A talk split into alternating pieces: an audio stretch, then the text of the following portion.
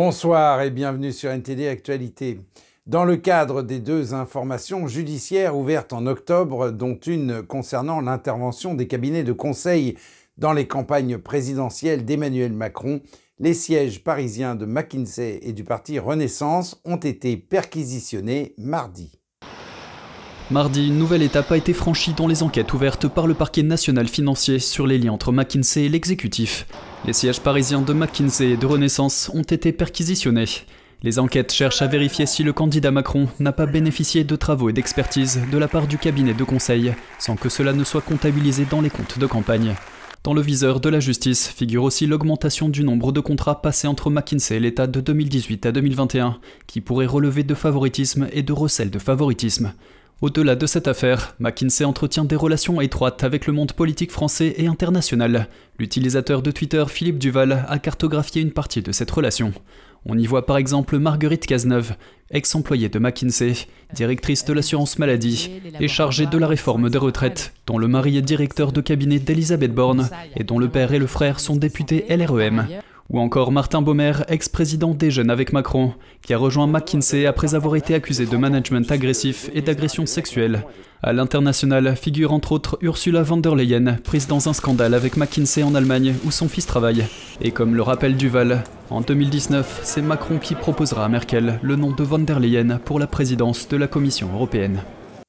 Alors que le Royaume-Uni traverse une nouvelle vague de grève des trains, les députés britanniques ont appris que les problèmes des services ferroviaires dans le nord de l'Angleterre sont causés par une combinaison toxique de problèmes. Des milliers de trains ont été annulés à court terme dans la région au cours des derniers mois. Les responsables des chemins de fer affirment avoir pris des mesures pour résoudre ces problèmes. Un reportage signé Malcolm Hudson de NTD. Au Royaume-Uni, c'était la grève des trains hier, la grève des trains avant-hier, et deux autres grèves des trains sont prévues pour vendredi et samedi. Et le syndicat TSSA a annoncé qu'environ 700 de ses membres se mettront en grève le 28 décembre. Ces grèves viennent s'ajouter aux nombreuses autres grèves qui vont perturber gravement les déplacements à l'approche de Noël et de la nouvelle année. En plus des grèves, le nord de l'Angleterre a dû faire face à des milliers d'annulations de trains en raison de problèmes internes aux compagnies. Cela a affecté les compagnies Avanti West Coast, TransPennine Express et Northern. S'adressant à la commission des transports, le directeur général de l'organisme de surveillance Transport Focus, Anthony Smith, a déclaré que chaque compagnie était confrontée à des problèmes différents. C'est une combinaison plutôt toxique qui est différente pour chaque entreprise. Avec Avanti, je pense que les problèmes remontent probablement à l'époque de Virgin, la franchise précédente, et à la liquidation de cette franchise. Puis le Covid est arrivé et a rendu la formation des conducteurs difficile. Je crois savoir que ce sont quelques-uns des problèmes qui ont conduit à la réduction des horaires. Selon lui, il faut généralement entre 18 mois à 2 ans pour former de nouveaux conducteurs de train. Mais pendant les confinements, l'arrivée de nouveaux employés s'est arrêtée. Richard Scott, l'un des responsables du West Coast Partnership dont Avanti fait partie, a déclaré que les performances de l'entreprise étaient moins bonnes que celles des autres opérateurs, car elles dépendaient du travail du personnel pendant les jours de repos. Bien que ce système ait fonctionné pendant des décennies, il a déclaré que les conducteurs ne se portaient plus volontaires pour travailler pendant leurs jours de repos. Nous avons donc dû prendre des mesures et nous avons travaillé ces derniers mois à la refonte des listes afin de ne plus dépendre du travail des jours de repos. Et un point très important que je voudrais souligner est que nous avons fait cela avec les syndicats, avec leurs représentants. Selon Scott, le nouvel horaire d'Avanti prévoit une augmentation de 40% des services. Le directeur général de Northern a déclaré au comité que la maladie et l'absence du personnel sont responsables d'environ 70% de leurs annulations dues à des facteurs internes. Il a déclaré qu'il travaillait sur ce problème, et un patron de TransPennine a déclaré que leur tâche était de faire fonctionner leur nouvel horaire de manière fiable. Espérons que cela signifie que les services ferroviaires s'amélioreront dans les mois à venir. Malcolm Hudson, NTD Actualité, Londres. Et le ministre britannique de la Sécurité, Tom Tugendhat, s'inquiète du nombre croissant de jeunes qui s'informent de l'actualité via des réseaux sociaux tels que l'entreprise chinoise TikTok. Dans un discours prononcé devant le groupe de réflexion Policy Exchange, Tugendhat a déclaré que sa plus grande préoccupation était les menaces stratégiques pour la démocratie britannique. Il a déclaré qu'il est essentiel que le public sache d'où viennent les débats, et qu'ils ne doivent pas être déclenchés par des forces extérieures. Le ministre a tiré la sonnette d'alarme au sujet des jeunes qui, à l'approche des prochaines élections générales, s'informent sur TikTok, propriété de la société chinoise ByteDance. Il a déclaré que l'influence des plateformes de réseaux sociaux sur les jeunes est omniprésente et que le contenu de ces plateformes influenceront les esprits. Tugendat a déclaré que des défis pourraient se profiler si Pékin déclare que les algorithmes de TikTok sont liés à la sécurité nationale, ajoutant que le comité éditorial de TikTok est composé de membres du Parti communiste chinois. Et après d'importantes manifestations en Chine, le régime semble assouplir certaines de ses mesures anti-Covid les plus rigoureuses, notamment l'utilisation de l'application de suivi des cas Covid. Cependant, une nouvelle épidémie de Covid se propage dans le pays. Tiffany Meyer de NTD nous en parle. Une importante application de suivi des cas de contact en Chine est mise hors ligne. Il s'agit d'une étape importante dans la levée des restrictions anti-Covid. Mais c'est loin d'être la seule méthode de suivi sanitaire utilisée pendant la pandémie. L'application s'appelle Carte d'itinéraire mobile. Elle a été lancée le 20 février, presque immédiatement après le déclenchement de la pandémie à Wuhan en Chine. Fonctionnant via les smartphones, l'application peut retracer les déplacements de l'utilisateur au cours des 7 à 14 derniers jours. Lorsqu'un utilisateur pénètre dans une zone désignée par les autorités comme présentant un risque élevé d'infection, l'application fait passer la couleur du statut de l'utilisateur du vert au jaune ou au rouge, limitant ainsi l'accès du propriétaire du téléphone aux espaces publics et aux transports. D'autres rapports indiquent que les autorités chinoises ont manipulé les applications manuellement, faisant passer le statut des militants des droits de l'homme au rouge pour les empêcher de quitter leur domicile. Cette application compte plus d'un milliard d'utilisateurs, presque autant que la population de la Chine. La sécurité et la confidentialité des données ont également suscité des inquiétudes, car d'énormes quantités de données ont été collectées ces dernières années. Les autorités chinoises ont déclaré qu'elles supprimeraient les données après la mise hors ligne de l'application. Malgré la fermeture de l'application, une autre application de suivi importante est toujours utilisée, le système de lecture du code de santé du pays.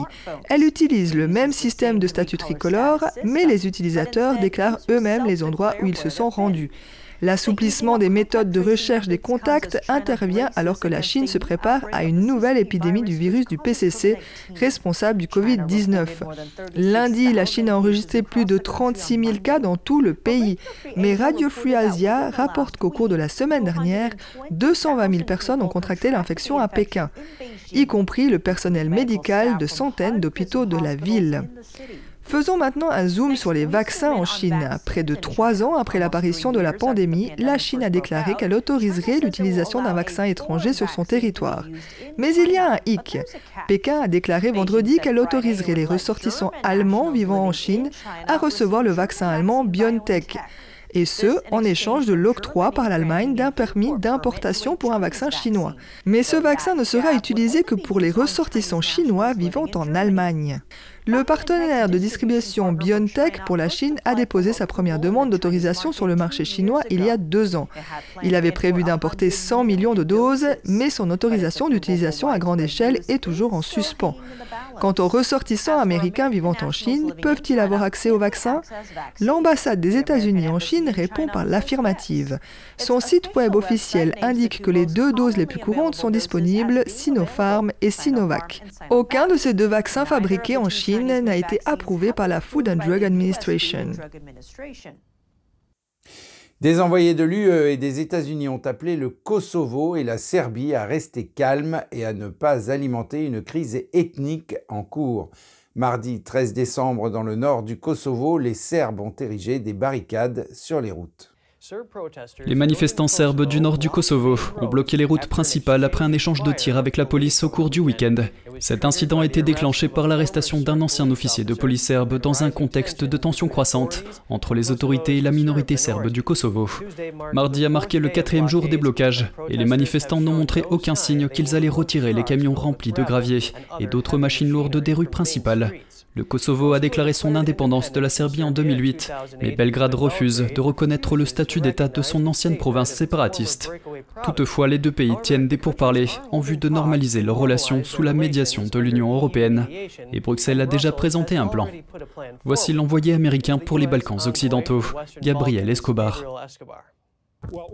Nous avons discuté de la nécessité pour tout le monde de rester calme, de la nécessité de poursuivre le dialogue, de la nécessité de se concentrer à nouveau sur le dialogue facilité par l'UE. J'ai également précisé notre attente, à savoir que nous allons commencer à parler de la mise en œuvre de l'association des municipalités serbes. Je l'ai dit très clairement. Ce que je veux dire, c'est que je suis un diplomate. Pour moi, la meilleure façon d'enlever les barricades passe par un accord politique.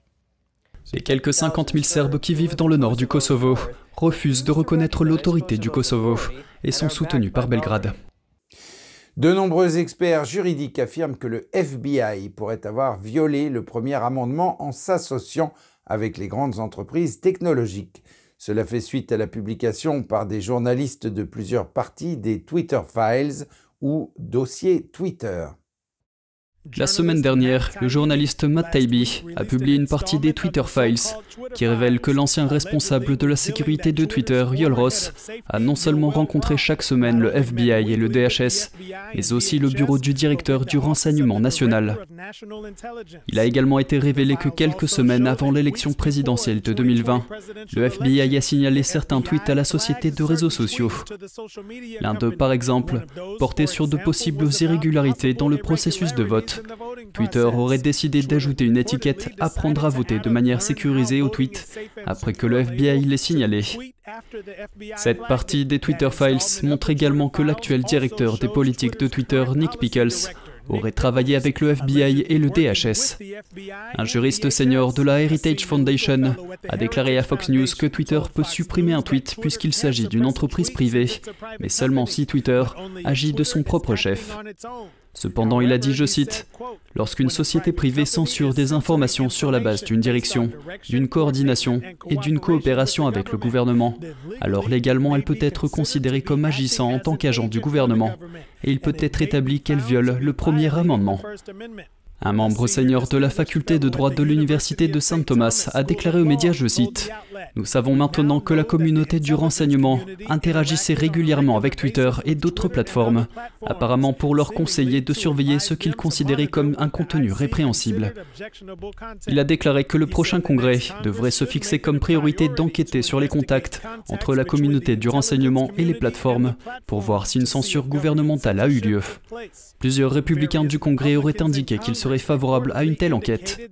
La sénatrice Cynthia Lumis a déclaré à Fox, je cite, L'accumulation d'accusations dirigées contre le bureau du FBI à Washington, D.C.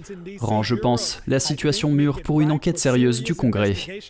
Le porte-parole du Conseil national de sécurité, John Kirby, aurait déclaré dimanche que l'administration Biden ne dit pas aux entreprises de réseaux sociaux comment elles doivent gérer leur contenu. Et les forces spatiales américaines lancent une nouvelle unité en Corée du Sud. Elle a pour but d'aider les Alliés à mieux contrer les menaces nucléaires et de missiles de la Corée du Nord. Le déploiement ici aujourd'hui de l'US Space Force Korea, un sous-élément de l'US Space Force Indo-Pacifique, renforce notre capacité à défendre nos patries et devrait assurer la paix et la sécurité dans la péninsule coréenne et en Asie du Nord-Est. Les forces spatiales américaines en Corée sont le deuxième élément outre-mer de la Space Force. Elle est chargée de surveiller, détecter et suivre les missiles entrants, ainsi que de renforcer la capacité spatiale globale de l'armée. Le commandant des forces américaines en Corée a organisé une cérémonie à la base aérienne d'Osan, en Corée du Sud, pour marquer la création de l'unité. Il a également confié la direction de l'unité au lieutenant-colonel Joshua McCullen. La Space Force est une nouvelle branche de l'armée ouverte sous l'administration Trump. Elle s'est développée à partir de l'ancienne Air Force Space Command. Le lancement de cette unité intervient alors que Séoul et Washington cherchent à renforcer leur coopération en matière de sécurité afin de dissuader la Corée du Nord qui a testé cette année des missiles balistiques intercontinentaux capables d'atteindre le continent américain. À Amsterdam, une collection spéciale de diamants a été présentée lors d'un salon de joaillerie de luxe. Les diamants sont gravés et cette gravure réalisée par l'artiste Pablo Lucker constituerait la plus petite œuvre d'art au monde jamais gravée sur un diamant. Cette collection en édition limitée contient 13 diamants, chacun avec une œuvre d'art unique. Parmi eux se trouve un joyau de la couronne de 2,75 carats et les 12 autres diamants de 1 carat chacun. La série incarne une collaboration entre la marque de joaillerie haut de gamme Trophy by Gassen et l'artiste Pablo Lucar. L'artiste a expliqué qu'en plus d'un polissage et d'une symétrie excellente, ces diamants présentent des détails impressionnants. Pour moi, en tant qu'artiste, parce que c'est si petit, il est très très important que la forme soit immédiatement reconnaissable. C'est pourquoi j'ai également choisi de créer 13 cœurs uniques. Ainsi, vous voyez le premier côté, vous voyez un cœur. Et si vous regardez de plus près, vous verrez le monde dans le cœur. Je pense que c'est aussi dans la vie, comme chaque cœur est différent, chaque amour est différent. Et c'est pourquoi j'ai créé 13 cœurs uniques. Pour Trophy by Gassan, travailler avec des artistes est une nouvelle expérience. Tous les diamants de la collection sont certifiés HRD, ce qui couvre également l'art gravé sur la surface du diamant. Le premier jour de l'exposition, deux des douze diamants d'un carat ont été vendus pour un prix catalogue d'environ 28 000 euros, le plus gros joyau de la couronne a été vendu au prix exorbitant de plus de 117 000 euros. Les robots sont monnaie courante dans l'industrie manufacturière, mais ils sont aussi de plus en plus demandés dans la production agricole. Aujourd'hui, une start-up israélienne propose un ensemble de robots capables de récolter des fruits en volant. La start-up israélienne Tevel a développé des robots volants capables de cueillir des fruits de manière autonome. Cela pourrait être un aperçu de l'avenir. Ils sont pilotés par un logiciel sophistiqué de visualisation. Le flux de données provient des caméras 3D dans le système placé dans les robots. Ils prennent beaucoup de décisions. Quel est le fruit? Quel est le feuillage? Comment accéder au fruit? S'il est mûr, pas mûr le bourdonnement des robots volants résonne dans un faux verger regorgeant de pommes factices. Les robots volent autour et cueillent les fruits directement sur les arbres avant de les déposer dans un bac. Cela facilitera la vie des agriculteurs et les machines n'ont pas besoin de pause. Nous pouvons aussi travailler la nuit. Les robots sont équipés d'une petite LED qui éclaire les arbres et l'environnement. On peut aussi travailler la nuit. En fait, les robots peuvent travailler 24 heures sur 24, 7 jours sur 7. Selon l'entreprise israélienne, ces machines pourraient réduire le prix des aliments et être plus rentables. Nos robots autonomes volants que nous appelons phares sont des robots petits, agiles et rentables. Ils volent, ils sont équipés d'une pince qui tient très délicatement les fruits sans les meurtrir. Ils ont quatre moteurs pilotés par des algorithmes de contrôle qui permettent d'accéder à tous les fruits de l'arbre. Les robots sont déjà associés à des agriculteurs dans des vergers en Italie et aux États-Unis. La technologie agricole suscite un intérêt croissant et les investissements augmentent très rapidement. À partir de 2025, les investissements devraient augmenter d'environ 20% jusqu'en 2026. Mais ces robots ne remplaceront pas tout de suite tous les travailleurs agricoles.